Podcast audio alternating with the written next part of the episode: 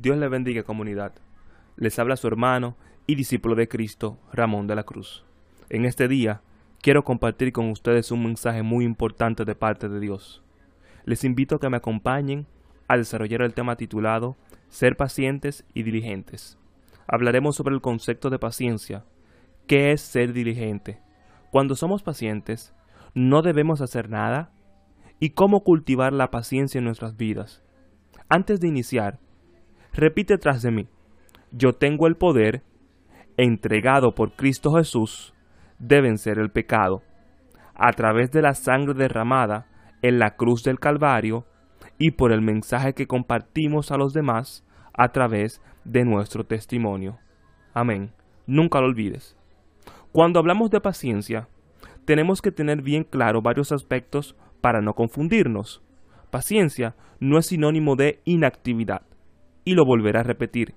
Paciencia no es sinónimo de inactividad.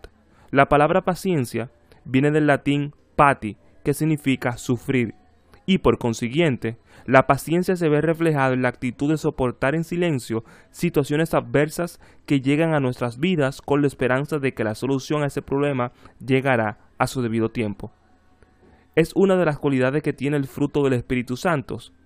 Gálatas 5:22, el cual nos da la capacidad de tolerar, atravesar o soportar una determinada situación sin experimentar nerviosismo ni perder la calma.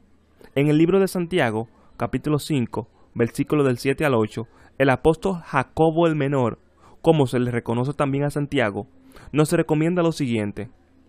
Por eso, hermanos, Tengan paciencia hasta que el Señor venga. Sean como el agricultor que espera a que la tierra dé su precioso fruto y aguarda con paciencia las temporadas de lluvia. Así también ustedes, manténganse firmes y esperen con paciencia la venida del Señor, que ya está cerca. En el texto que acabamos de leer, el apóstol Santiago nos sugiere que debemos ser pacientes hasta que el Señor regrese nueva vez. En la definición que compartimos hace unos minutos anteriores, hablamos de que la paciencia es sufrir, soportar hasta obtener la victoria sobre aquello que nos ha hecho oposición. Debemos perseverar firme y decididamente sobre el Señor Jesús, acerca de sus enseñanzas, todo lo que Él nos dejó con una actitud decidida a triunfar, enfrentando los desafíos y dificultades presentes. A través de todas las escrituras, vemos que los hombres y mujeres de Dios pudieron cultivar la virtud de ser pacientes, al mismo tiempo que estaban activos en hacer la voluntad de Dios en sus vidas. En el libro de Hebreos, capítulo 6, versículo 12, las escrituras nos dicen lo siguiente, No se vuelvan perezosos, sino sigan el ejemplo de los que por fe y con paciencia heredarán las promesas de Dios. Como podemos ver y escuchar las escrituras, ella nos aconseja a que no seamos perezosos, que es lo mismo que ser ociosos, vagos, inactivos, sino que debemos de ejercitar la fe acompañado con la paciencia. ¡Qué tremenda palabra! Gloria a nuestro Señor Jesús por tanta sabiduría. Solo a través de la persistencia, solo a través de la consistencia sustentada en las promesas de Dios en su palabra, podemos obtener la victoria en nuestros proyectos. La inactividad no es una característica de los hijos de Dios. Porque nuestro Dios no es un Dios inactivo. De hecho, como único y verdadero Dios, Él es la actividad misma de la vida. El ser pacientes no quiere decir que estamos bajo un estado de inquietud y desespero en busca de respuestas. El ser pacientes es estar activos en busca de que el Señor Jesús responda por nosotros ante la aflicción que atravesamos. El apóstol Pablo es bien claro al respecto. Guiado por el Espíritu Santo de Dios, nos revela en el libro de Romanos capítulo 5 versículos del 3 al 5 lo siguiente. Y también nos gozamos de las aflicciones, porque nos enseñas a tener paciencia, y la paciencia nos ayuda a superar las pruebas, y así nuestra esperanza se fortalece. Y esa esperanza nunca nos defrauda, porque Dios llenó nuestros corazones de su amor por medio del Espíritu Santo que Él mismo nos dio.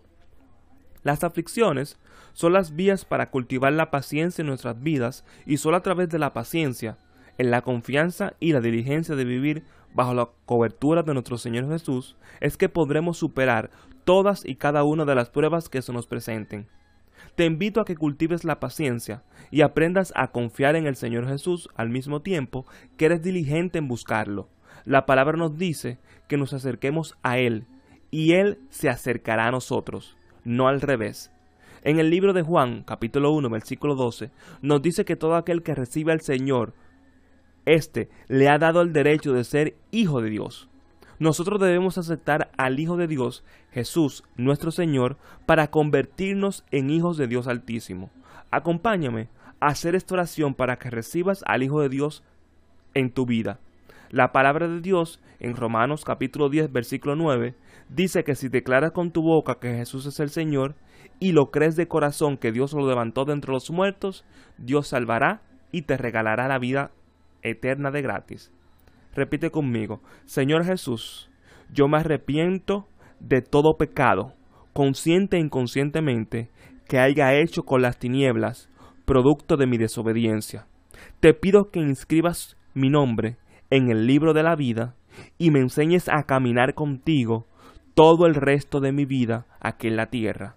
Te recibo y te acepto como mi Señor y Salvador. Amén.